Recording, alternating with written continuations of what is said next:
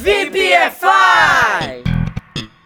E aí, galerinha do VPFI Speak English, mais um update saindo aqui do forno para vocês.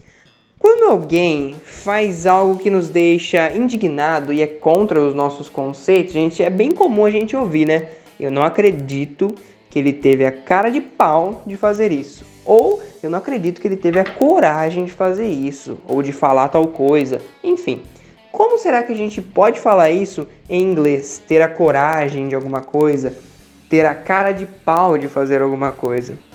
Bom, a gente pode usar a expressão to have the nerve, ok? Que pode ser traduzido por ter a coragem ou ter a cara de pau de fazer alguma coisa. Olha só os exemplinhos que eu separei aqui para vocês. Can you believe he had the nerve to bring me an empty box? Você acredita que ele teve a cara de pau de me trazer uma caixa vazia?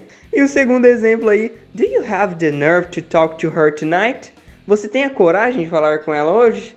Não tem segredo. To have the nerve é aí a questão de ter a cara de pau, ter a coragem de fazer alguma coisa. Lembrando que se essa frase tiver no passado, se a frase estiver no passado, esse verbo ele vai ter que mudar de have para had, tá? Se for uma frase aí afirmativa. Então veremos aqui no time to practice o que, que você tem que fazer aqui para praticar essa liçãozinha que eu passei para vocês.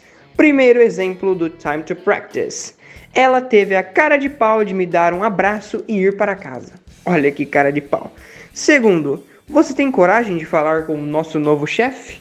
E aí? E a terceira, eu não tenho a cara de pau de ir na festa sem um presente. Essa três aí é um pouquinho mais complicada, mas mesmo assim dá para fazer aí, ok? See you, bye bye.